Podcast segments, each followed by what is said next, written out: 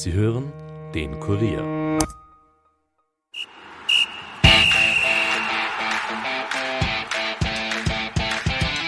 Nachspielzeit. Der Euro-Stammtisch des Kurier. Mit Ulrike Kriegler. Heute um 21 Uhr heißt Daumen drücken. Österreich ist dran mit dem zweiten Gruppenspiel in der Gruppe C gegen den Favoriten, die Niederlande. Unsere Gäste heute bei der Nachspielzeit im Euro-Stammtisch des Kuriers sind Andreas Bierwirt von Magenta. Er ist Vorsitzender der Geschäftsführung und Sebastian Brödel, Ex-Nationalteamspieler und einen zehnfachen Nationalteamspieler haben wir auch als unseren Experten Mohamed Akabündüs. Herzlich willkommen mal euch und herzlich willkommen auch zu Hause und auch allen, die via Nachspielzeit Podcast mit dabei sind. Gestern hat die UEFA ein Machtwort gesprochen. Erst war es ein langes Hin und Her, aber dann war es fix. Marko Arnautovic hat nach seinem Disput mit dem nordmazedonischen Spieler Aljoski eine Sperre erhalten. Er wird heute gegen Holland nicht dabei sein. Abgesehen davon, dass er uns natürlich sportlich fehlen wird, was sagt ihr zu dieser Entscheidung der UEFA? So, Nachdem äh, hier ein Ansuchen vom nordmazedonischen Verband da war, hat die UEFA eingreifen müssen. Dass da natürlich so eine Strafe kommt, äh, war nicht zu erwarten, äh, weil wir schon äh, einige ähnliche Fälle davor gehabt haben, die nur mit Geldstrafe und nur mit Verwarnung ähm, beendet worden sind. Und von daher überraschend. Sebastian? Kann ich mich nur anschließen. Also war sehr skurril. Äh, die ganze Handhabe der UEFA meiner Meinung nach. Irgendwo gab es da nach dem Spiel von Marco und von Alioski eine Aussage, dass es geklärt wäre. Man hat natürlich in den TV-Bildern sehr gut gesehen, dass Marco nicht in der besten Laune war, dass ich nicht ganz nachvollziehen kann, wenn man ein Tor schießt bei einer Europameisterschaft. Ja, oder? Normal sage ich so, Trottel, heute genau, wird genau. das auch noch eine. Also genau, also ja. die, die Daten sprechen oft mehrere Wörter, also mehr, mehr Worte als irgendwelche ja. Aussagen. Ähm, aber die Handhabe der UEFA war eigenartig. Also, dass nur Marco gesperrt wird, ist komisch. Alioski hat sich ja auch irgendwo committed, dass er auch ähm, unschöne Wörter verwendet hat und deswegen kann ich es nicht ganz nachvollziehen. Aber ich denke positiv und ich glaube auch, dass Österreich das ganz gut tun kann, wenn Marko Arnautovic die Kräfte sparen kann für das nächste Spiel. Darüber werden wir noch ausführlich reden. Wie wäre das in der Wirtschaft?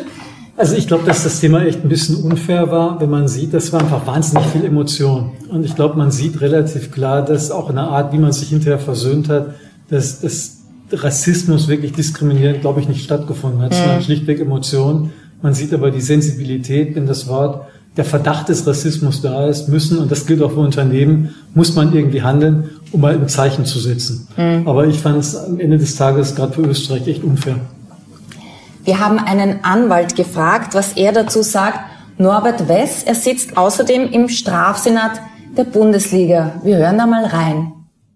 Hallo, liebe Fußballfreunde. Ich darf ähm, mich auch ähm, kurz auf diesem Wege äh, zu dem äh, heutigen Urteil der UEFA im Fall Marko Arnautovic äh, melden und äh, vielleicht auch aus äh, Sicht eines Mitglieds des Strafsenates der Fußball-Bundesliga. Ich bin auf nationaler Ebene ähm, für ähnliche Vorfälle zuständig, ähm, einen Gedankenanstoß oder, oder, oder meine Sicht der Dinge ähm, äh, kurz präsentieren. Ähm, was äh, schon interessant, gut und wichtig war, ist, dass äh, sich die UEFA ganz offensichtlich äh, sehr wohl im Detail dann angesehen hat, ob man hier einen rassistischen Vorwurf erheben kann oder eben nur, aber immerhin eine äh, Beleidigung. Äh, die UEFA hat sich dann für Letzteres offensichtlich entschieden und hat also ähm, Herrn Anatovic für Einspielsperre wegen Beleidigung eines Gegenspielers ähm, gesperrt.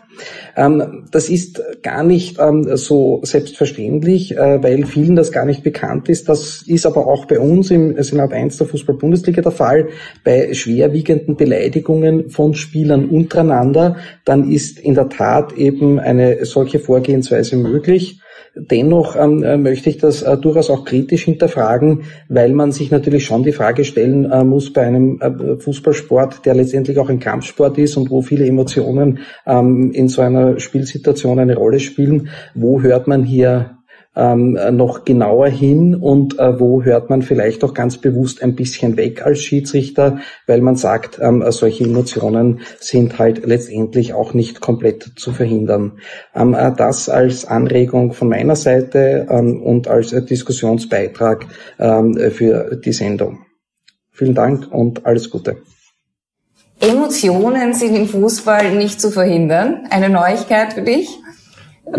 Überhaupt keine Neuigkeit. Also das, die Aussage kann nachvollziehen, vom, vom Strafsenat irgendwo so agieren zu wollen, aber Beleidigungen oder Emotionen im Spiel sind nicht wegzudenken. Und ich glaube, wenn jede irgendwo eine Aussage als Beleidigung gewertet wird, dann werden wir Spiele sehen, wo zwei Spiele gegeneinander spielen am Ende des Tages und äh, das nicht. Es kommt auch sogar im tagtäglichen Training vor, dass man sich da an Emotionen hochhandelt und dort auch vielleicht mal äh, zu Wörtern greift, wenn man jetzt da unschön gefault wurde etc., dass es äh, ja dazu Beleidigungen kommt, ähm, aber die werden meistens nach dem Spiel mit Handshake sind vergessen, sind oder? vergessen Was und auf dem das genau und das auch die Kommunikation vergessen. zwischen dem nordmazedonischen Spieler und Marko Arnautovic äh, war ja genau in diese Richtung gerichtet. Also es war emotional. Dieser Alioski hat ja auch im Spiel, wir haben es alle gesehen, ähm, Der war ja hat ja, Unschuldsland. hat ja auch physisch beleidigt, um das jetzt mal Ja. äh, so hinstellen zu dürfen. Der hat ja auch die österreichischen Spieler von vorne bis hinten attackiert und hat auch physische Beleidigungen geliefert. Und da gehen die Emotionen hoch. Österreich war brutal unter Druck. Marko Nautovic hatte extreme Last auf seinen Schultern nach der Einwechslung dieses Spiel noch äh, für Österreich zu gewinnen. Von dem her kann ich auch diese Emotionen verstehen. Ich hätte es vielleicht äh, simpler verpackt, weil es hat sich mittlerweile herumgesprochen, dass Spiele aufgezeichnet werden und die Kameras relativ gut sind. Und dann auch noch die Lippenleser zum Einsatz kommen. Hm? Aber man muss schon den Sport, den Fußballsport schon ins rechte oder ins richtige Licht rücken. Äh, es ist schon ein sehr, sehr großes, respektvolles, respektvoller Umgang miteinander. Sieht man auch in, in Großteils der Spielen, wo sich die Spieler natürlich vor den Spielen äh, begrüßen und, äh, und sich unterhalten und nach dem Spiel natürlich sich auch gratulieren bei, bei Siegen und bei, bei Niederlagen. Äh, und da, da muss man dann schon aufpassen, dass man nicht mehr den Fußball in diese emotionale Schiene, ja, aber wie gesagt, es sind teilweise Ausnahmen, weil es ja doch ein Zweikampfsport ist, wo es wirklich hart zur Sache geht teilweise. Und äh, nichtsdestotrotz ein respektvoller Umgang ist auf jeden Fall da. War das so ein Kompromissentscheid der Ja, ich UEFA? wollte ich wollte gerade sagen, für mich würde fast der Begriff dieser berühmten österreichischen Lösung dazu passen zu dem Urteil, weil natürlich, man hat gesagt, es war kein Rassismus, war es auch nicht, aber dadurch, dass der Verdacht nur da war, musste man es irgendwie zeigen. Ja. Eine Beleidigung, das ist ja weltfremd für den Fußball, eine Art, eine Emotionsäußerung dieser Art zu sperren. Mhm. Also von daher, ich glaube wirklich eine österreichische Lösung für die Auf UEFA-Niveau. Auf UEFA-Niveau, genau. Weil Rassismus wäre dann wirklich eine lange Sperre, ne? Da müssten also sie zehn Minim- Spiele genau, oder so sperren. mindestens zehn Spiele, ja. Und, und ja, das wäre dann wirklich, das, wo, wo kommen wir denn da hin? Ne? Es ist ja auch ein bisschen so wie in der Schule, wenn, wenn der Lehrer äh, jemand in Mathematik unterrichtet und der rechnet richtig, kann er ihm nicht einem, einem nicht genügend geben dafür, dass er sich halt aufführt, oder? Also das ist dann die Betragensnote. Also Betragensnote wird der Marco Arnautovic kein sehr gut mehr bekommen, auch wurscht, aber ja, wer weiß, wofür es gut ist. Darüber einigen wir uns jetzt. Vielleicht ist das dann einmal eine Waffe so, als, als Spieler auch, dass man sagt, so, und den provoziere ich jetzt so lang, bis er irgendwas sagt gegen mich, das, das wäre ja dann auch einzusetzen, oder? Natürlich gibt es auch in Spielvorbereitungen von Trainern oder Sportdirektoren, die darauf hinweisen oder auch Psychologen, die darauf hinweisen, wer vom Gegner ähm, für sowas auch in der Lage ist, sowas zu tun. Also das äh, ist gang und gäbe, dass man sagt, dieser Spieler ist emotional veranlagt, dieser Spieler, wenn man den reizt mit Fouls, mit, äh, mit nicht jetzt mit Aussagen, also da wird es keine Vorgabe geben, da jemanden zu beleidigen. Also kein Aber Text es gibt vorgegeben, natürlich die ein oder anderen Trick, einen Spieler auf die Beine zu bringen und äh, zu Daten zu zwingen, die eine gelbe oder rote Karte mit sich bringen. Auf alle Fälle, das ist Taktik im Spiel. Äh, und ähm, Marco ist auch berüchtigt dafür, dass er mit diesem Druck gerne umgehen kann und dass er aufgrund solcher ja, Beleidigungen, weil er ja polarisiert, auch dementsprechend über sich hinauswachsen kann. Also ich glaube, dass Marco Nandovic deswegen auch so eine gute Leistung gezeigt hat, weil der Spieler ihn so geteasert hat und den auch so motiviert hat, dass er dort ein Tor schießt, die Mannschaft zum Sieg führt und diese Leistung abrufen kann. Also das war so ein Ventil dann. Genau, es war, es Ja. war, es war ein Ventil und es war auch im Nachhinein eine gute Entscheidung, wahrscheinlich äh, nicht was rauskam mit den Beleidigungen, aber dass Marko Nautovic sicherlich provoziert wurde und dementsprechend besser gespielt hat. Natürlich muss man trotzdem sagen, ihr habt eine Vorbildwirkung als Ja, auf jeden Sportler. Fall. Weil wir haben natürlich alle noch diese Bilder von Zidane und Materazzi Ja. im Kopf. Das wäre so eine ähnliche Situation. Wir haben ja mit Zidane jemanden gehabt, der normalerweise unter keinen Umständen aus der Bahn zu werfen Ja. ist, ja. Wenn man äh, auch ähm, Berichte von Kollegen und von Mitspielern über ihn gehört hat. Und dann passiert aber sowas, also wenn solche Dinge zu einem äh, ruhigen Typen wie in Sidan passiert, dann kann man, glaube ich, auch in Aber auf diese Szene würde ich auch gerne eingehen, weil das finde ich ganz interessant. Wenn äh, Sidan diesen Kopfstoß nicht getätigt hätte, hätten wir nie davon gewusst, was in diesem Spiel abgelaufen wäre. Also dann wäre wahrscheinlich kein Buch geschrieben worden, welche Beschimpfungen und welche ja. Familienmitglieder angegriffen worden wären. Äh, deswegen, was ich noch sagen will, ist, es ist schon es ist überhaupt nicht zu vertreten und es ist überhaupt keine Art und Weise, natürlich das jetzt den Fußball so darzustellen. Aber es passiert auf gewissen Level, Levels und es passiert auch im höchsten Level, dass sowas vorkommt. Aber ähm, man muss drüber stehen, man muss es auch irgendwo ähm, wegdenken, aber unterbewusst natürlich, dann geht's einen. Es ist irgendwie der Kampf mit allen Mitteln. Der Kampf mit allen Mitteln, ja. Also, wird ausgereizt. Genau. Ja. Aber ich finde wirklich, dass die Szenen wie sie dann und so echt unvergleichbar sind. Das ist eine komplett andere Kategorie, Kopfnüsse und andere Dinge ich glaube, hier, wir haben einen Spielertyp, der extrem durch seine Emotionalität sich auflädt. Das mhm. ist sein Motor. Und ich glaube, der braucht das auch sozusagen in dem Spiel, sich hochzufahren, um dann Vollgas geben zu können. Und insoweit das Gefährliche daran ist, wenn man ihm das ausbremst, dann ist seine Batterie aus. Mhm. Und das ist eher das Gefährliche. Das beeinflusst dann auch seine sportliche genau, Leistung. Daher finde ich dann eher, komm, man hat solche Spielertypen. Und der Zuschauer wie ich, wir wollen ja auch solche Typen sehen. Das gehört ja zum Fußballerlebnis dazu, dass man Emotionen sieht. Man sagt immer, es gibt keine Typen mehr, oder? Jetzt haben wir einen Typen. Ja, okay. Der Zug mit der Vorbildwirkung, der ist bei Marco Arnautovic sowieso abgefahren und alles andere. Vielleicht braucht er das auch ein bisschen, dass er jetzt wieder im Mittelpunkt steht und jetzt kriegt er ein Spiel Schonung und so wie du gesagt hast, vielleicht ist er gut und wir brauchen ihn dann gegen die Ukraine und da, da rettet er uns dann das Achtelfinale. Absolut, also ich bin der völligen Überzeugung, dass es äh, auch äh, für Österreich gut sein kann, dass Marco jetzt ein Spiel Pause bekommt, obwohl er es nicht, obwohl es keiner wollte. Mhm. Aber Marco ist mit einer Verletzung angereist, der ist noch nicht bei 100 Prozent, das hat man auch gesehen, dass er gegen Nordmazedonien nicht von Anfang an gespielt hat. So, jetzt kriegt er ein Spiel Pause, aber das will er nicht. Und dann kommt es wahrscheinlich zum, allen, also zum äh, vorentscheidenden Spiel äh, oder zum Endspiel gegen die Ukraine und dann fitten Marco Nautovic ausgeruht zu haben, äh, hätte ich auch gerne in meiner Mannschaft. Also das sehe ich nicht so verkehrt. Und auch was du vorhin auch gesagt hast, ähm, Marko Nautovic, wenn man seine Karriere betrachtet, der hat sich an diesen Situationen zu einem Weltklasse-Spieler entwickelt. Mhm. Also der hat, Marko Nautovic wurde in Wien von Mannschaft zu Mannschaft geschickt, wurde immer wieder provoziert, ging nach Holland. Äh, oft wurde gesagt, du bist ein verschwendendes Talent. Also der hat mit sehr viel Negativität in seiner Karriere zu kämpfen gehabt mhm. und hat durch diese Negativität und diese Provokationen, die äh, äh, ihm gegenüber gestellt wurden, sich äh, da entwickelt und ist zu dem Spieler geworden, der heute ist. Ja, das gehört irgendwie zu ihm. Das gehört Jetzt zu ihm. Jetzt ist halt wieder ein neuer Skandal. Wir sind bei einem Stammtisch. Ihr dürft gerne zugreifen, zu essen, zu trinken. Wir haben frisches Gebäck. Also gerne Danke. sich bedienen. Sebastian, ich freue mich wahnsinnig, dass du da bist. Nicht nur grundsätzlich, sondern dass du gerade heute da bist, an diesem wichtigen Tag für uns. Denn du weißt ganz genau, was es bedeutet, bei einer Euro im Einsatz zu, für Österreich zu sein. 73 Länderspiele. Du hast bei Sturm gespielt. Du hast in der Bundesliga bei Werder Bremen gespielt, in der Premier League und in Italien in der Serie A. Und du warst bei beiden EM-Teilnahmen von Österreich mit im Einsatz. Wie ist denn das, wenn so ein Großereignis ansteht und man geht da auf den Platz? Ja, also die letzte, dieses Jahr war es ein bisschen anders, glaube ich, für die Jungs, weil die Euphorie weniger war, die Erwartungshaltung geringer war. Äh, als ich beide Male angetreten bin, war eine riesen Erwartungshaltung mhm. vorhanden, sowohl bei der Heim-Europameisterschaft 2008 als auch bei der äh, EM 2016, wo wir natürlich durch die Gruppe geflogen sind und mit 28 Punkten, glaube ich, mhm. das Maximum fast erreicht haben. Äh, da gab schon der ein, ein oder anderen, der gesagt hat, Österreich kann es ganz weit schaffen. Also da, da war der Rucksack, den wir mitbekommen haben, schon groß, den haben wir uns aber auch selbst äh, um den Rücken geschnallt. Aber so eine Europameisterschaft ist natürlich was Besonderes. Das ist äh, von der Organisation, von der Aufmerksamkeit, vom, vom Prestige, ist natürlich äh, mit nichts anderes zu vergleichen. Und wir haben es leider sportlich damals nicht geschafft, aber fürs Leben war es natürlich äh, ein sehr, sehr wertvoller äh, Abschnitt meiner Karriere. An dem Tag, wo dieses Spiel stattfindet, was, was tut man da? jeder unterschiedlich. Also der, der eine geht in sich, ob er jetzt meditiert oder sich fokussiert, der andere versucht es mit einer Lockerheit oder mit Schmähs zu überspielen oder auch seine Nervosität zu unterdrücken. Es kommt auch immer auf den Spieler drauf an. Also sehr junge Spieler sind meistens sehr nervös. Äh, die muss man dann auch versuchen, da mitzunehmen. Die etwas älteren Spieler routinierten Spieler, die kennen solche Situationen natürlich aus der Bundesliga, aus der Premier League etc. mit Drucksituationen umzugehen. Äh, aber ja, du brauchst dann auch eine gewisse Hierarchie in der Mannschaft, um äh, dieses Korsett funktionieren zu, damit dieses Korsett auch funktionieren kann.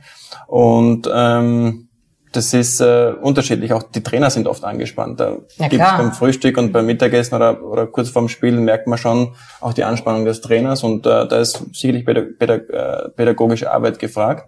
Ähm, aber nicht nur vom Trainerstab, sondern auch von den einzelnen Spielern untereinander. Wie war das bei dir? Hattest du lieber einen Trainer, der da seine Emotionen mit euch teilt oder hattest du lieber einen Trainer, der da die Ruhe bewahrt hat? Es kommt auf die Situation drauf an, aber ich bin immer ein Freund davon gewesen, von den Emotionen eines Trainers. Also mir war es immer recht, wenn, wenn ich da motiviert wurde, beziehungsweise auch wenn ich schlecht gespielt habe oder wenn das Spiel nicht gut ausging, dass ähm, da schon klar auf den Tisch gehauen wurde. Also ich war ein Freund davon, von klarer Geradlinigkeit, von Ehrlichkeit, ähm, weil man dann auch am besten weiß, woran man ist. Aber in der Spielvorbereitung habe ich es gern äh, sachlich und dann gegen, je näher es zum Spiel geht, äh, Noch ein bisschen so ein Motivationsschub. Genau, Motivationsschub ja. Mhm. Eine schwere Verletzung hat dich zurückgeworfen. Was genau war das und wie geht's dir jetzt? Ja, aktuell geht's mir sehr gut. Ich kann, äh, kann wieder schmerzfrei, sagen wir so, schmerzfrei ähm, trainieren. Ähm, ich hatte ein Knochenmarksödem im Kniegelenk. Das war natürlich ähm, bei dem größten Gelenk im Körper sehr schwierig, das äh, heilen zu lassen. Ich war dann auch äh, in Barcelona, habe mich da nochmal operieren lassen, habe mir das Du Knochenmarksödem... bist, glaube ich, während der Corona-Zeit nach Barcelona und Genau. hast riskiert, dass du dort nicht rauskommst, weil da ja Reisen Genau, also ich bin, nicht so... genau, ich bin mit dem letzten Flieger nach, nach Österreich bin ich noch äh, aus Barcelona weggekommen, eigentlich einen Tag zu früh für den Operateur, um da irgendwie nichts im Flugzeug zu riskieren von Thrombose etc. Mhm. Aber ja, es war eine Drucksituation vorhanden. Ich wollte, dass ich nochmal ähm, da ordentlich auf die Beine komme. Das stand nicht immer fest. Und habe mir dafür so entschlossen und war dann noch in Barcelona, habe mir das anspritzen lassen, dieses Knie oder dieses Kniegelenk. Und bin jetzt so weit, dass ich sage, ich bin einigermaßen schmerzfrei. Natürlich Abnutzungserscheinungen sind vorhanden, aber ich bin wieder, ich bin wieder hergestellt. Du bist noch unter Vertrag bis 30. Juni bei Udinese. Ähm, wie geht's weiter mit der Karriere? Das ist noch nicht hundertprozentig entschieden. Ich wollte erstmal den Urlaub hernehmen und bestmöglich Abstand vom Fußball zu gewinnen, um für mich zu Schön, dass du trotzdem wollte gekommen wollte gerade sagen, ja. Ähm, aber ähm, zu reflektieren, zu schauen, ob ich noch diese äh, große Lust, diese große, diesen großen Spannungsbogen aufbauen kann. Ähm, aber so viel ist auch klar, alles mache ich nicht mehr. Also wenn muss es kulturell wertvoll sein, vielleicht der Fußball nicht mehr komplett im Mittelpunkt, sondern auch ein, eine Lebenserfahrung. Dann könnte ich mir noch vorstellen, weiterzumachen. Ansonsten gibt es sicherlich auch andere Ideen, die ich verfolge, die sicherlich auch spannend werden. Ja, vielleicht in der Wirtschaft. Andreas Bier wird Vorstandsvorsitzender der Geschäftsführer Magenta. Was kann man denn in der Wirtschaft vom Sport lernen oder von so Sportlerpersönlichkeiten? Es- Es gibt tatsächlich eine Ähnlichkeit. Der Erfolg einer Firma entscheidet sich immer über das Team. Da sind wir natürlich alle nicht so durchtrainiert, wie ihr gewesen seid. In Oder seid noch, muss ich sagen. Leider nicht wirklich. Aber die, die quasi die Themen um die Psychologie drumherum. Wie baust du deine Führungsmannschaft aus? Wie spielen alle zusammen? Das ist eins zu eins. Und auch bei uns im Management. Wir arbeiten in meiner Firma mittlerweile mit einem Psychologen zusammen, der genau die Art und Weise, wie du die Prozesse machst, mit uns begleitet und wir uns überlegen, wo stehen wir gerade. Wir arbeiten mit Ernährungs- und Sportcoaches zusammen, dass unsere Leute fit sind. Weil auch du kannst jetzt nicht dich hängen lassen, auch im Management nicht. Also insoweit glaube ich schon viele Parallelen zu high-performing Teams, natürlich mit einer anderen Ausgangssituation. Du bist quasi der Trainer dann. Ja, auf gewisse Arten, das stimmt auch, weil du natürlich als, als Chef einer Firma, die dir nicht gehört, tatsächlich wie ein Fußballtrainer auf der Firma sitzt. Viele Mitarbeiter sagen, wie die Fans, der kann auch mal irgendwann gehen, wenn die Leistung nicht kommt. Also man muss sich Jahr für Jahr wieder behaupten und sein, mit Erfolg, sage ich mal, seinen Respekt holen. Ist auch sehr ähnlich. Ein schöner Vergleich. Ich mag ja dieses Branding. Ich liebe Magenta. Mein ganzes Leben ist in Magenta-Farbe eigentlich. Sollte das irgendwer noch nicht mitbekommen. Aber was ich erstaunlich finde, ist, dass ihr die Namen ja geändert habt. Also es war zuerst Maxmobil, dann T-Mobile, jetzt Magenta. Ich bin eine wirtschaftliche Null, aber alle Marketing-Genies äh, predigen doch immer Kontinuität. Ja, also ich, ist richtig, finde ich auch. Wir hatten natürlich das Thema, dass wir mit Max Mobil eine echte tolle Marke hatten. Das war eine österreichische Heritage-Marke. Und dann gab es eine Zeit, wo alle gesagt haben im Konzern, alle müssen gleich sein. Und die Einführung von T-Mobile war aus meiner Sicht ein ziemlicher GAU, weil die Marke stand für nichts. Ich glaube, die Anfangskampagne war Steffi Graf, was jetzt in Österreich auch nur bedingt attraktiv ist. Soweit hat man nicht gedacht. Also es fing wirklich hopperdatschig an und die Marke hat nie Fuß gefasst. Und mit dem Kauf der UPC, mit der Erfindung eines, neues, eines neuen Unternehmens, mit Eintritt in den Fernsehmarkt, in den Festnetzmarkt war ein idealer Zeitpunkt, so sich von dem alten Rucksack zu befreien, mit Magenta einen komplett neuen Start einer emotionaleren, besseren, sympathischeren Marke zu setzen. Und jetzt zeigt Magenta sogar die Spiele der Euro. Ja, Fernsehen ist ja ein Teil. Und das mit sehr guter Stabilität, muss ich sagen, wenn die Eigenwerbung erlaubt ist. Aber klar, Fußball muss gezeigt werden. Außerdem will ich Slips ja auch schauen. Ah, drum. Also das, da muss die Qualität passen. Ihr habt einen Experten eingekauft, Michael Ballack. Ich habe auch einen Experten, Mohamed Agagündis. Ist der Michael Ballack auch immer so gut vorbereitet wie er? Ich denke das, ja, also hoffe ich schon im deutschen Fernsehen. Dem bezahlt natürlich der Konzern, weil ehrlicherweise, das könnten wir uns in Österreich nicht leisten. Okay, also in Deutschland ja, gibt es genau, da doch genau. mehr. Außerdem ist er wahrscheinlich dann, was Österreich ja. betrifft, mir zu objektiv. Also ich bin unterbezahlt. Definitiv. da bin ich sicher. Ähm, Im ORF analysieren Roman Melich, Herbert Bohaska, Helge Bayer. Wie findet ihr die? Ja, ja, also ich, ich, ich finde es ganz gut. Ich muss aber ehrlich gestehen, ich habe die meisten Spiele bis jetzt im deutschen Fernsehen geschaut. Das wäre ja meine nächste Frage gewesen. Das ist interessant. Ihr? Schaust du auch so wie Mohamed Akagüns? Der schaut nämlich über die Taktik-Cam. Also der schaut ohne Ton und von oben. Nein, das Nein, du gibst dir den Kommentar. so weit bin ich nicht. Ich, nein, ich, ich schalte manchmal auf die auf die auf die äh, Gebärden- und Blindensprache um, weil ich es ganz lustig finde, wie es dort abgeht an Kommentatoren. Na wirklich? Ja, ja, ja, ich habe das mal gemacht. Wirklich. Das also ist, das, ja, das ja. ist, ist finde ich, äh, ist eine andere Sichtweise, den Ja. Fußball zu sehen. Äh, Du und erfährst das halt wahnsinnig mir. viel Geografie. Also der, der Genau. Ball ist jetzt 40 Meter da von dort Genau. und äh, rechts und ungefähr zwischen Ja, der- aber es gibt heutzutage auch Sender, wo eben auch dann vielleicht zwei Minuten Sprechpause ist und das halte ich beim Fußball gar nicht aus. Wirklich? Ja, das mag ich nicht. Das ist noch von Chef Hans Huber, der hat immer gesagt, wenig, aber gescheit. Ja. Und manchmal hat man das Gefühl, leben die noch, schlafen die, was ist los? Und ich, ich schaue ohne Ton. Du schaust ohne Ton, ja genau. Aber da merkt man, wenn man Insider ist, das macht was. Offenbar, ich brauche als Fan die Emotionen des österreichischen Fernsehens beim österreichischen Spiel. Ja. Ich finde es furchtbar, wenn die deutschen Kollegen so neutral über die Mannschaft richten. Aber der Taktikcam hört man ja schon die Zuschauer. Nur es gibt keine Kommentatoren. Also ein Atmo-Mikro ist Genau. dabei. Ja gut, Ah, dann, okay. dann wäre, sonst Okay. wäre es wirklich eine Einschlafhilfe bei manchen Spielen, oder? Sebastian, bei anderen Fußballern, wenn die heiraten, hat man manchmal das Gefühl, so jetzt dreht der ATV einen Dreiteiler draus. Du hast heimlich geheiratet. Warum denn das? Heimlich habe ich nicht geheiratet. Es waren äh, genügend Leute da, Aber von der Öffentlichkeit ausgeschlossen. von der Öffentlichkeit ausgeschlossen. Das ist dann doch ein privater Event und den wollten wir für uns haben und da haben wir das nicht großartig kommuniziert. Habe ich nie einen Grund dafür gesehen und äh, werde es auch in Zukunft nicht, dass ich meine Familie irgendwo da ähm, natürlich gerne präsentiere in, in meiner in meiner Umgebung, aber das jetzt öffentlich zu machen war für mich nie ein Thema, auch für meine Frau nicht. Und äh, es war sehr schön und es war, äh, das wollte ich mit den Liebsten teilen und nicht mit der mit der Welt teilen. Aber ihr habt ein gemeinsames Unternehmen gegründet. Genau, das war vom Zeitpunkt wahrscheinlich nicht der cleverste. Das war vor der Geburt unserer beiden Kinder. Ähm, deswegen waren wir da Na, wir kriegen ein Kind, da ändert sich nicht so viel. Genau, das war auch unser Gedanke. Meine Frau hat auch im ersten Jahr da extrem viel gearbeitet, trotz der ersten Tochter.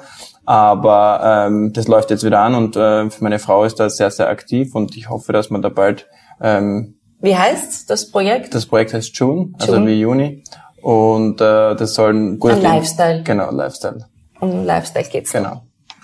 Ja, bei uns wird auch ferngesehen auf einem LG, LG 55 und den kann man bei uns gewinnen. Was man dazu tun muss, ist tippen, wer wird Europameister. Sie können damit noch bis zum Ach- Achtelfinale warten, aber dann wird getippt. Pro Mailadresse ist ein Tipp möglich. Ihren Europameister, die Finalpaarung und den Spielstand des Finales nach 90 Minuten mailen Sie an europameister.kurier.at und dann kommt nach dem Finale dieser Fernseher zu Ihnen und wenn wir mehrere richtige Tipps haben, wovon wir gar nicht ausgehen, entscheidet dann das Los. Gestern haben wir nämlich ein Tippspiel angeboten. Leider hat niemand auf Wales getippt. Niemand hat auf Wales getippt, Also obwohl du gesagt hast, die Türkei gar Ja, nicht ich so habe gute ich Chancen. hab gestern gewarnt, Mhm. aber wollte niemand auf mich hören. Und nach dem gestrigen Tag, glaube ich, wir bleiben auf dem Fernseher sitzen. Den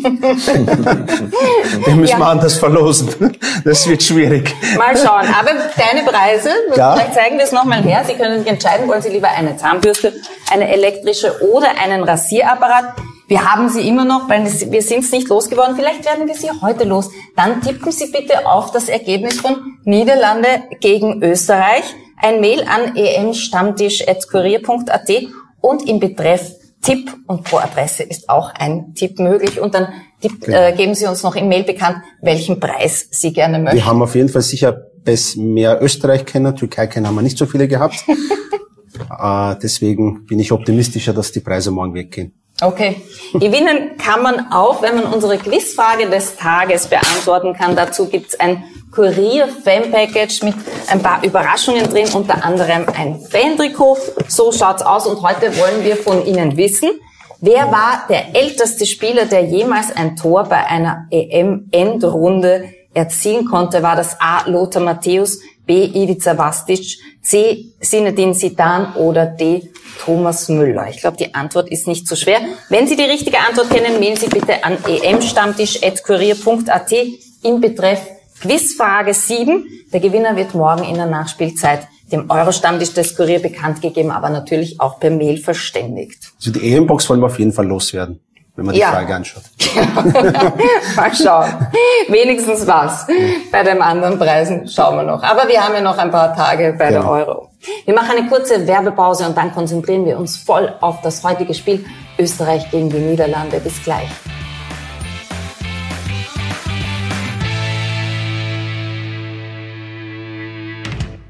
Ihr wollt mehr als nur schnelle Schlagzeilen? Im Kurier Daily Podcast greifen wir täglich das interessanteste Thema des Tages auf und gehen gemeinsam in die Tiefe. Wir erklären das Wichtigste aus Innenpolitik, Außenpolitik, Gesundheit und Wirtschaft und befragen unsere Top-Journalistinnen und Experten dazu. Jeden Tag von Montag bis Freitag ab 17 Uhr, überall, wo es Podcasts gibt und natürlich auch auf kurier.at slash daily.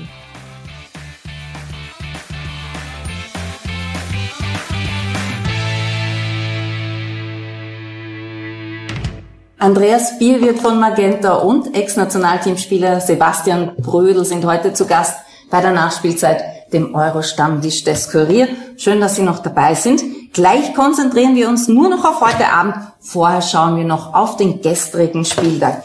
Gestern gab es ja drei Spiele. Finnland gegen Russland aus der Gruppe B. Wir haben es gestern hier besprochen. Die Russen sind schon unter Zugzwang und sie haben es genauso gemacht wie man das eben machen muss, wenn man unbedingt gewinnen muss. Auch wenn die Finnen durchaus Chancen hatten, haben in der ersten Hälfte ein Abseitstor geschossen, aber kurz vor der Pause hat Alexei Miranchuk getroffen unter dem Motto, wenn vier Finnen auf mich aufpassen, schieße ich trotzdem ein Tor. Pause war dann 0 zu 1 und das war auch der Endstand. Die Finnen haben zwar versucht, immer früh zu stören, warum waren sie trotzdem nicht erfolgreich? Man hat im ersten Spiel gesehen, dass sie äh, gut beraten sind, wenn sie tiefer verteidigen. Das äh, haben sie viel besser äh, gemacht im ersten Spiel. Äh, Im zweiten Spiel wollten sie ein bisschen früher stören. Das hat aber nicht so synchron gewirkt. Äh, und äh, zusätzlich ist dazu gekommen, dass die Russen das wirklich auch gut gelöst haben und wirklich auch eine richtig gute Spielfreude an den Tag gelegt haben und auch verdient äh, als Sieger vom Platz gegangen sind. Die gesamte Gruppe A war auch gestern dran, Türkei gegen Wales, ein 0 zu 2. Die Türken waren zwar motiviert, ich weiß, du leidest jetzt, haben ganz gut begonnen, aber kurz vor der Pause trifft Aaron Ramsey nach Vorlage von Superstar Garrett Bale 0 zu 1 der Pausenstand. Nach einer Stunde wird Garrett Bale gefoult, leider im Strafraum, deswegen gab es einen Elfmeter für Wales. Der Gefaulte schießt selbst, wir alle wissen, das macht man nie, zeppelt da beim Anlauf herum und jagt dann den Ball übers Tor. Was war denn das bitte für ein Anlauf? Ja, Elfmeter, wir haben ja vor einigen Tagen äh, einen Profiler bei uns äh, zu Gast Ja. gehabt. Und ähm, da ist ja auch um innere Haltung, um Gedanken gegangen und um Körperhaltung und auch um Überzeugung. Und da hat, glaube ich, ein bisschen die Überzeugung gefehlt. Er hat nicht genau gewusst, weil normalerweise macht man den Anlauf, den er gemacht hat, ist so ein langsamer Anlauf, wo ich vielleicht im letzten Moment stehen bleibe. Der Tormann hat aber nicht reagiert. Der ist lange stehen geblieben und da war sich nicht mehr sicher, was er da machen soll. Die Überzeugung hat dann gefehlt und jagt den Ball da drüber. Wir hatten Profiler Patricia Staniek zu Gast, die hätte das nicht besser analysieren können. Aber im Elfmeterschießen ist ja an sich äh, so, ein, so eine Sache. Äh, normalerweise, also unter normalen Umständen im Training, wenn sich ein Spieler den Ball hinlegt oder auch im Spiel, die Chance für den Tormann ist eigentlich relativ gering. Also wenn man vom Elfmeterpunkt bis ins Netz Wenn man das Tor trifft, Wenn man nicht so wie der nicht nur das, ist, also es ist ja so eine Zehntelsekunde, die der Ball fliegt. Äh, in der Zeit hat der Thomas so wenig Reaktionszeit, er muss sich schon vorher vielleicht für eine Ecke entscheiden, dass er wirklich auch einen gut geschossenen Elfmeter hält. Aber da spielen halt andere Dinge eine Rolle. Da gibt es ja den berühmte, das berühmte Zitat von Paul Breitner zum Elfmeterschießen, äh, wo er dann gesagt hat, wenn es dann zum Elfmeterschießen kommt, haben alle die Hosen voll und bei ihm lief es immer ganz ja. flüssig. Und das, was ich ja gesagt es ist diese innere Haltung, diese Überzeugung hinzugehen, auch diese Körperhaltung, ich hau den jetzt rein. Mhm. Auch mit den Gedanken zu sagen, okay, durchzuspielen, wo hau ich den Ball hin und dann natürlich diese Gedanken, diese äh, mentale äh, Sache mitzunehmen und sagen, okay, der Ball landet nachher im Tor. Dann gab es noch einen kleinen Tumult. Jeder fasst jeden irgendwie einmal ins Gesicht. Es gibt ein paar gelbe Karten. Solche Übergriffe haben wir auch bei Patricia Stanek gelernt. Das ist äh, nicht in Ordnung, aber neuerdings ist das ja kein Problem. Nur beleidigen darf man eben niemand, denn dann greift die UEFA ein. In den letzten Sekunden spielt Garrett Bale dann den Vorbereiter des Abends und spielt den Ball zu Tyler Roberts und der trifft zum 2 zu 0 Endstand. Ein Drama für die Türkei, oder? Ja, also für mich eine ganz große Enttäuschung. Sie haben gestern keine Idee gehabt. Haben, man hat nicht gesehen, was sie überhaupt im Spiel wollen. Es war wenig Durchschlagskraft da, wenig Individuelles vorne, viele Fehler und natürlich eine gut eingestellte Waliser Mannschaft. Und die Türkei jetzt vom Geheimfavorit zum Ge Heimfavorit. Heimfavorit. Genau, leider. Italien gegen die Schweiz. Italien mit dem Paradeergebnis 3 zu 0. Gestern haben wir besprochen, Granit Xhaka und Manuel Akanji haben sich die Haare blond färben lassen. Das war in der Schweiz ein Riesenthema, so unter dem Motto, die sollen sich auf das Fußballspiel konzentrieren und sich nicht so mit so Blödsinn abgeben. Aber ganz egal, es war sowieso nicht der Abend der Schweizer, sondern der Abend des Manuel Locatelli. Zwei wunderschöne Treffer hat er erzielt und als Draufgabe gab es noch ein Tor von Ciro Immobile. Gestern waren wir schon beeindruckt von den Italienern, heute sind wir es noch mehr, oder? Ja, also Sie haben es mal von den Blonden Haaren nicht blenden lassen. Auf keinen Fall. Sie haben ihre Ambitionen deutlich unterstrichen. Äh, verdient als der erste Achtelfinalist. Also Sie haben es als Erste geschafft, weiterzukommen. Äh, die Schweizer haben teilweise sogar äh, oder vor allem Phasen im Spiel mehr Ballbesitz gehabt, mehr, aber großteils in ungefährlichen Zonen. Und die Italiener haben gewusst, äh, äh, wie sie diese Ballbesitz-Staffetten auch äh, unterbinden, beziehungsweise äh, durch Ballgewinn auch für sich entscheiden können. War auch ein, waren gute Kontersituationen für die Italiener dabei. Und es ging es dann, wenn es zu einer Balleroberung gekommen ist, Richtung sehr schnell immer zur Richtung Jan Sommer. Und Red weiter, ich trage mal ja. unsere Ergebnisse ein in unsere Tafel. Also man kann es wirklich nochmal deutlich unterstreichen. Sie mausern sich immer mehr zu einem Favoriten. Und sind jetzt schon wie viele Spiele umgeschlagen? Jetzt sind wir schon bei 29. Zwei Spiele fehlen noch, dann ist der, was haben wir gesagt, 85-jährige Rekord. Ja, gebrochen. gebrochen. Italien jetzt Tabellenführer in der Gruppe A mit sechs Punkten. Italiener fix im Achtelfinale für euch? Wahrscheinlich ja. Ja. ja. Sebastian, bist du Meinung? Ja, Italien. natürlich. Natürlich. Ist das also, ein Favorit für dich? Ein Mitfavorit. Ich habe immer gesagt, dass die großen Nationen, die Heimrecht genießen, die bei dieser Europameisterschaft äh, Mitfavoriten sind. Äh, und Italien hat es untermauert, absolut. Die haben zwei Spiele 3 zu 0 gewonnen, haben äh, sich den Respekt erarbeitet und ich glaube auch diese Serie von 29 Spielen spricht Bände. Mhm. Von dem her gilt es aufzupassen. Eine junge, hungrige Mannschaft mit ein paar Routiniers in der, in der Verteidigung. Eine gefährliche Mischung. Heute ist der zweite Teil der Gruppe B dran um 18 Uhr. Dänemark gegen Belgien. Das könnte vom Papier her ein interessantes Spiel werden. Die Belgier haben 3 zu 0 gewonnen gegen die Russen. Die Dänen 0 zu 1 gegen Finnland verloren. Einen Elfmeter verschossen, aber wir kennen ja die Umstände. Christian Eriksen wurde am Spielfeld wiederbelebt, das Spiel unterbrochen. Und auch wenn man auf Wunsch von Eriksen weitergespielt hat, die Dänen waren doch unter Schock. Was traut man denen zu gegen Belgien? Die Frage ist, wie sie diese Situation auch verarbeitet haben. Äh, sie wirken auch äh, nach dem Wiederbeginn noch teilweise ein bisschen noch mitgenommen. Äh, dafür sind die Belgier umso mehr natürlich mit Selbstvertrauen da. Es ist sicher das Topspiel dieser Gruppe. Die Dänen haben sogar das Angebot des Trainers erhalten, nicht auflaufen zu müssen, wenn sie, wenn sie nicht wollen. Von daher steht das Spiel unter einem anderen Stern. Es geht um die mentale Komponente. Äh, beide Mannschaften haben es bewiesen, dass sie es fußballerisch schaffen können. Aber wie sie es mental äh, hinbiegen an dem Tag, das werden wir dann heute Abend sehen. Und dann zwei Spiele in der Gruppe C. Um 15 Uhr schon Ukraine gegen Nordmazedonien und um 21 Uhr. Da müssen alle vor dem TV sein oder beim Public Viewing. Die Gäste müssen abgefüttert sein. Es gibt Service Stopp, da gibt's nur noch volle Konzentration nach Amsterdam. Heute Niederlande gegen Österreich ohne Marco Arnautovic. Reden wir noch kurz, Ukraine gegen Nordmazedonien. Äh, die Ukrainer haben sehr gefährlich gewirkt gegen die Holländer am Montag. Was können wir da erwarten? Haben die Nordmazedonier irgendeine Chance? Ja, vom Papier her aber nicht. Wir haben ja gesagt, das ist sicher äh, der krasse Außenseiter dieses Turniers. Äh, mittlerweile haben sich die Türken natürlich noch weiter nach außen bewegt. Ähm, es wird so ein ähnliches Spiel werden wie Österreich-Nordmazedonien. Äh, das heißt, die Nordmazedonier werden schauen, dass sie äh, immer wieder ihre Chancen in, in Gegenstößen suchen. Ähm, und ähm, ob es dann erfolgreicher ist als gegen Österreich, das werden wir auch sehen. Das werden wir sehen und sehen werden wir auch, wie heute die Österreicher sich schlagen gegen die Holländer. Was haben wir denn so für eine Länderspielbilanz gegen die Holländer? Ja, die ist leider nicht positiv, aber wir haben einige Schmankerl, auch mit Beteiligung von, von Sebastian. Äh, das, der letzte Sieg liegt natürlich schon 31 Jahre zurück. Da war er noch nicht dabei, das kann ja, ich nicht Also da haben wir noch die Torschützen Petzel, Chuck und Pfeffer. Äh, es liegt doch schon einige Zeit her, das war unter Hickersberger vor der EM 1990. Äh, wir haben eine Bilanz von sechs Siegen und neun Niederlagen. Äh, vor zehn Jahren hatten, haben wir so eine 3 zu 1 Niederlage, wo sogar drei Spieler, die jetzt dabei sind, äh, auch schon damals dabei waren. Damals hat äh, der Anautovic das Tor gemacht aus einem Elfmeter und waren alle und Baumgartling auch noch dabei. Äh, und äh, zum Schmankerl von Sebastian Brödel 2008 vor der Heim-EM hat es ein Spiel gegeben, Vorbereitungsspiel, wo äh, Sebastian zwei Tore erzielt hat, wo man 3-0 sogar in Führung gegangen ist.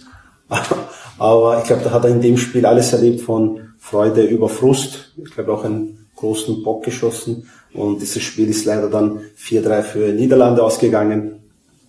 Aber wir haben eine sehr, sehr tolle Bilanz in Amsterdam. Es liegt zwar schon 57 Jahre zurück.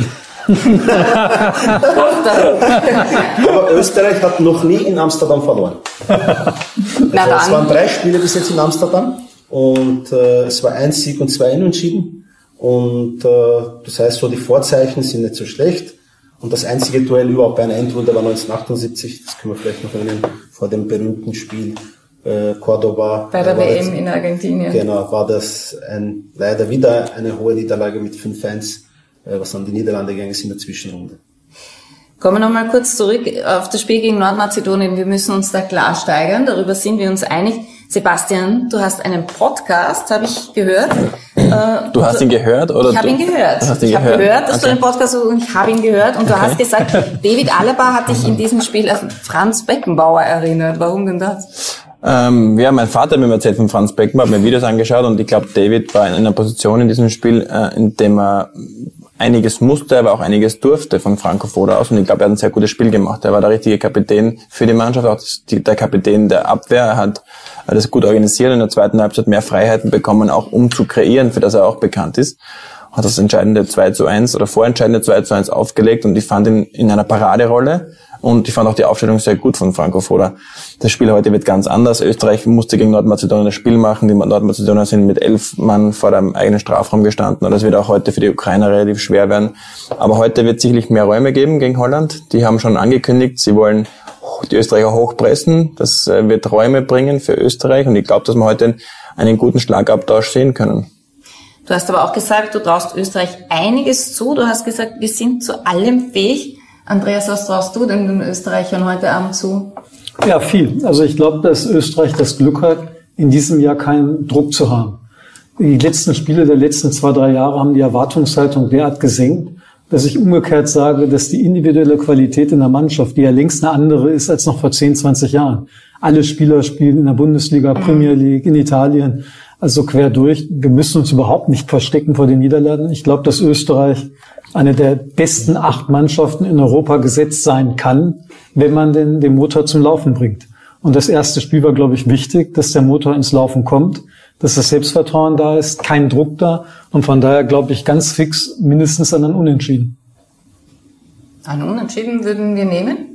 Ja, auf jeden Fall. Nach dem Sieg äh, gegen Nordmazedonien würde das, äh, äh, ja, würde das da auf, den Aufstieg bedeuten. Äh, von daher, also ich gebe auch dem Sebastian recht, dass äh, der, ähm, Teamchef von der Niederlanden, de Boer, war ein bisschen informativer als unser Teamchef, äh, hat schon ungefähr angedeutet, was er vorhaben wird, dass er hochpressen wird und äh, man hat auch gegen die Ukraine gesehen, dass da vor allem hinter diesen ersten Pressinglinien sehr viel Raum war, die wir nutzen können durch unsere Geschwindigkeit auch. Wir haben Spieler wie Baumgartlinger, wie Leimer, wie Sabitzer, die extrem hohe, äh, hohes Tempo mitnehmen und äh, das könnte äh, der Erfolgsfaktor werden. Wir reden gleich noch weiter über die Holländer. Du warst 2008 dabei. Wir sagen mal, ihr wart eine wirklich junge Mannschaft damals, vielleicht zu jung. 2016 war das anders. Äh, du hast schon gesagt, ihr seid mit so viel Euphorie nach Frankreich gefahren, dann hat es nicht geklappt. Was hat man 2016 falsch gemacht? Das ist immer schwer zu sagen, was man falsch gemacht hat. Es sind einige Faktoren falsch gelaufen. Ich glaube natürlich, diese äh, beeindruckende Qualifikation hat uns einen richtigen Laster äh, mitgegeben. Und das hat sich aber dann, was ich mich erinnern kann, in der, in der Vorbereitung zur Europameisterschaft so ein bisschen eingeschlichen, so ein bisschen ja, Trägheit, irgendwo ein zu großes Selbstvertrauen, es wird von alleine gehen. Und wir haben auch in den Vorbereitungsspielen, obwohl wir es teilweise gewonnen haben, äh, nicht mehr anknüpfen können an diesen, an diesen, äh, ja, an diesen an dieses Gewitter, was wir in der Qualifikation ausgelöst haben. Aber äh, warum? Was ist da passiert in der Mannschaft? War das, ihr wart ein bisschen abgeschottet, ihr habt, äh, wart da irgendwie fast ein bisschen eingesperrt? War das auch mit ein Grund? Das ist man bei jeder Europameisterschaft oder Weltmeisterschaft, ich glaube, ist man irgendwo eingesperrt gesperrt und man muss äh, vorbeugen, dass man keinen Lagerkoller bekommt. 2016 im Vergleich war es ja auch, jetzt, jetzt ist Corona, 2016 war es die Terrorgefahr in Frankreich, auf die mhm. wir aufmerksam gemacht wurden. Äh, du bist immer, du musst dich immer psychologisch in eine Lage bringen, ähm, zu performen unter anderen Umständen. Normal spielst du am Wochenende bis einen Tag im Hotel und dann bist du vier Wochen am Stück im Hotel. Aber ich würde es gar nicht nur sehr auf die Euro äh, äh, sehen, ich würde die Vorbereitung auch mit einbeziehen, zu sagen, da ist einiges äh, schiefgelaufen bei uns Spielern natürlich und es gab auch damals den Moment, dass einige Spieler angereist sind, die sich in der Qualifikation verdient haben zu spielen, aber dann auch im Laufe der letzten sechs Monate vor dem Turnier nicht mehr re regelmäßig gespielt haben und dementsprechend nicht mehr ihre Leistungskapazität erreicht hatten. Und aufgrund der guten Quali wurde natürlich wurde irgendwo ein Vertrauen auch vom Teamchef ähm, in diese Spieler gesetzt und das war dann auch so eine Kombination, wo die schwierig ist für einen Trainer, das zu beurteilen. Irgendwo will er auf seine, ja, auf seine, auf seine Kräfte bauen, die ihm da geholfen haben zu qualifizieren. Andererseits muss man auch das tagtägliche Geschäft mit einbeziehen und mitdenken. Wir haben hier ein paar Bilder, wie das ist. Da steigt man direkt aus dem Flieger aus und geht über einen Euro-Teppich gleich raus. Also man kommt da eigentlich gar nicht mehr. Wir haben immer noch Corona alle mit Masken. Und das ist die Johann Cruyff Arena, in der heute Abend gespielt wird. Wie ist denn das für einen Trainer? Du hast das jetzt kurz erwähnt. Äh, man muss sich ja nicht nur um die kümmern, die spielen, sondern auch die irgendwo abholen, äh, die nicht spielen, wo man weiß, okay, der wird jetzt die nächsten zwei Spiele nicht spielen. Die muss man auch irgendwie abholen, die muss man irgendwie ins Boot holen. Und da haben wir wieder den Vergleich mit der Wirtschaft. Die musst du auch in die Gruppe integrieren. Absolut. Also wie macht man das? Absolut. Oder hat ja, Koller das vielleicht na, damals falsch gemacht? Nein, er hat es überhaupt nicht falsch gemacht. Also wir waren ja die erfolgreichste Qualifikation der österreichischen Geschichte damals gespielt. Also er hat schon alle abgeholt. Ähm, jeder Trainer entscheidet da individuell. Aber natürlich ist ganz klar, wenn du zu so einem Turnier fährst, das ist ja nicht nur in der Öffentlichkeit, sondern auch intern weiß jeder um seine Position Bescheid. Mhm. Es gibt ein paar Unzufriedene, die eigentlich in der Startelf stehen wollen würden. Das war auch bei mir der Fall, dass ich im ersten Spiel damals gegen Ungarn nicht von Anfang an gespielt habe, aber war in der Quali in sechs Spielen involviert und habe auch maßgebligen Anteil gehabt. Aber und wie, da, und was, da, wie und geht da man mit dieser Enttäuschung um? Du sagst so, äh, Hilft ja, man noch je, der Mannschaft oder denkt Ja, na, natürlich. Wenn ich, ich nicht spiele, Nein, bei mir ist es so, dass ich nervöser war, dass ich gegen Ungarn nicht gespielt habe äh, und habe dann auch gewusst, wie Dragovic dann die rote Karte damals bekommen hat, dass ich im nächsten Spiel performen muss und auch spielen werde. Und weil ich wusste, dass ich sehr nah dran bin, aber du hast natürlich in so einer Mannschaft eine Hierarchie, wo du weißt, es gibt vielleicht 13, 14, 15 Spieler, die sicherlich in der Startelf stehen könnten oder müssten und das ist die Qual der Wahl für einen Trainer. Und dann hast du die drei, die sagt, die sind sehr knapp dran, die wissen, die werden eingewechselt, die haben auch die Motivation hoch. Und es gibt natürlich auch diese Spieler, die wissen, sie sind äh, heilfroh, auf diesem EM-Zug aufgesprungen zu sein, diese Erfahrung mitnehmen zu dürfen. Und wenn es gut geht, kann ich ein, zwei Minuten mal spielen. Also das ist schon irgendwo in so einer Mannschaft. Und kann vielleicht auch meinen Marktwert steigern, weil ich halt für eine Überraschung sorge. Genau, also ja. das ist dann, genau, der Überraschungseffekt kann da sein. Du kommst fünf Minuten rein, wie es dieser Eder bei, bei, also der Stürmer von Portugal 2016 mhm. hatte. Viele können sich vielleicht gar nicht mehr erinnern, aber der hat im Finale das, das entscheidende Tor gemacht und ist jetzt da ein Hero für immer. Mhm. War aber damals angereist nicht als Stammspieler, sondern als Back, Back, Backup für Ronaldo, macht das entscheidende Tor und der hat Geschichte geschrieben. Ne? Mhm. Mario Götze als genau. Jogi Löw ihm zugeflüstert hat, genau. äh, zeigt der Welt, dass du besser bist mhm. als Messi. Mhm, also, das Problem war bei ihm, er hat genau. es nicht geglaubt und hat dann den Rest seiner Karriere dann auch so agiert. Wie ist das in der Wirtschaft? Muss man da auch alle dort abholen und, und unterschiedlich äh, reagieren? Ja, absolut. Hierarchien? Absolut. Also man hat genau das gleiche System, das du in der Wirtschaft die Leistungsträger hast, die, die nach oben wollen, die wissen, dass sie im Kern dabei sind, die jungen Talente, die die Chance wittern, bei irgendwelchen Projekten, bei Themen, sich beweisen zu können, um nach oben zu können. Und das auch die, die einfach zufrieden sind und sagen, ich bin wichtiger Bestandteil, ich bin nicht der Star, aber ein ganz wichtiges Element und vor allen Dingen zufrieden mit dem, was ich mache. Und das ist genauso wichtig. Und die Kunst ist es, da eine Melange zu bauen, die sich permanent weiterentwickelt. Mhm. Weil natürlich auch die Themen gehen weiter, die Firma entwickelt sich weiter. Also ist so ein Team immer wieder in einer Metamorphose verändert zu werden. Und zwar so, dass man von außen und von innen keinen Bruch spürt, wo man denkt, was ist denn jetzt los? Das passiert ja auch durch Kleinigkeiten in einer Mannschaft genauso wie in der Wirtschaft. Man darf ja auch da niemand demotivieren und der das Gefühl hat, er rackert und rackert und wird aber trotzdem immer nach unten gedrückt oder kommt eben nicht weiter. Und genauso ist wahrscheinlich bei den Spielern auch. Oder? Absolut. Und ich glaube, wenn du wirklich einen Moment setzen willst, einen großen Moment setzen willst, bleibt auch in der Wirtschaft nichts anderes übrig, als von oben den Kopf rauszunehmen. Dann ist man quasi als Chef, als Trainer gefragt. Dann hast du einen Impuls auf alle, der jetzt gut oder schlecht sein kann. Aber es ist das einzige Instrument, einen einzelnen Spieler bei mir zu verändern in meinem Team, ändert jetzt noch nicht den Erfolg der Firma als Ganzes. Geht das bei der Fußballmannschaft manchmal so, dass ein Spieler rauskommt und dann geht's wieder? Kann da ein Spieler entscheidend sein? In beiden Richtungen, ja. Also ja. sowohl, dass du ihn rausnimmst und quasi entfernst, also auch hinzufügst. Mhm. Absolut. Ja. Äh, das hat eine Wirkung. Und ich sehe da auch die, absolut die Parallelen, dass man sowas, ein Unternehmen wie eine Mannschaft aufbauen kann und umgekehrt genauso. Aber ich, beim Trainer ja, geht es ja eigentlich darum, durch eine Einwechslung etwas herbeizurufen, nicht durch eine Auswechslung, sondern ich bewirke durch, indem ich jemanden bringe, der andere Qualitäten mitnimmt, die ich dann nutzen will. Da geht es nicht darum, okay, der schlecht spielt, den nehme ich jetzt aus, sondern ich brauche jetzt was, Wen wechsle ich ein? Mhm. Was ist die Kunst? Aber du beziehst jetzt auf den Spieltag und ja, ich habe es allgemein, ich habe allgemein bezogen ja, zu sagen, okay, äh, Zusammenführung der Mannschaft, ja. wenn es einen Störfaktor gibt, also der Leute, also genau, wir waren beim Kader und aber du hast recht. Aber du hast natürlich, ich habe mich mal schlau gemacht, wie es bei den Holländern so aussieht. Da ist Trainer Frank de Boer auch in der Kritik gestanden, weil er sich für ein 5-3-2 entschieden hat.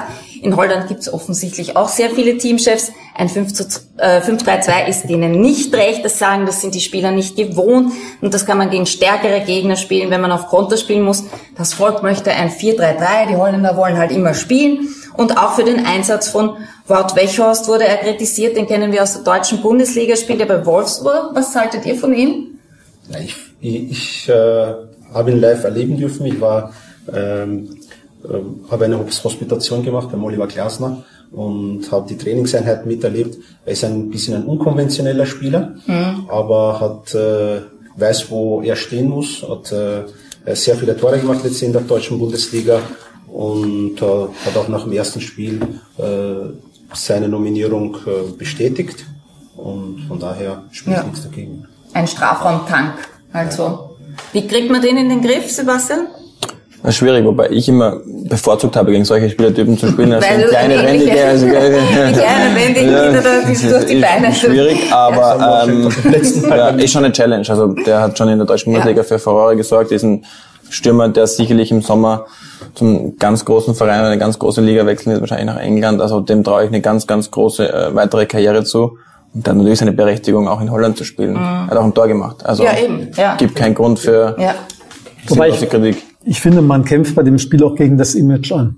Die Niederlande ja. waren über etliche Jahre, haben die ja über ihr eigenes Spiel Europa ein Zeichen gesetzt. Mhm. Dieses progressive Vorwärtsspiel. Das ist ja nicht mehr. Genau, die Niederländer haben jetzt gute Einzelspieler, aber dann sage ich mal, jetzt dann schauen wir auf uns, haben wir auch. Ja. Und das glaube ich, dass wir uns tendenziell unterschätzen und die Holländer überschätzen.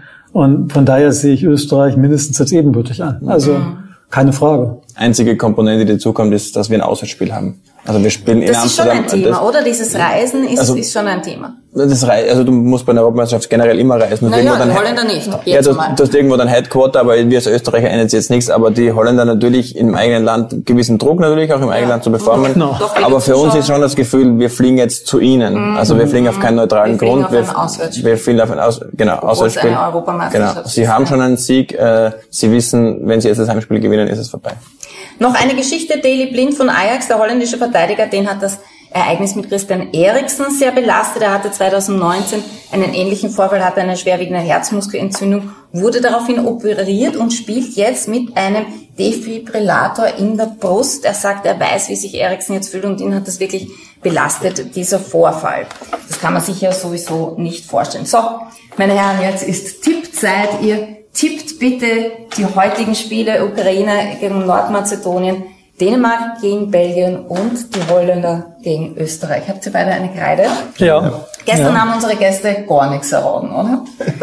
haben auch aber wir haben aber gestern gesagt, dass es sehr, sehr schwierig wird, diese drei Spiele zu, zu tippen.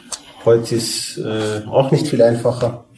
Vielleicht können äh, oh ja. unsere Gäste auch äh, unseren Zuschauern ein bisschen helfen, dass wir auch unsere ja, genau, dass wir unsere Preise von Braun gesponsert ja. sind, dass wir die auch loswerden.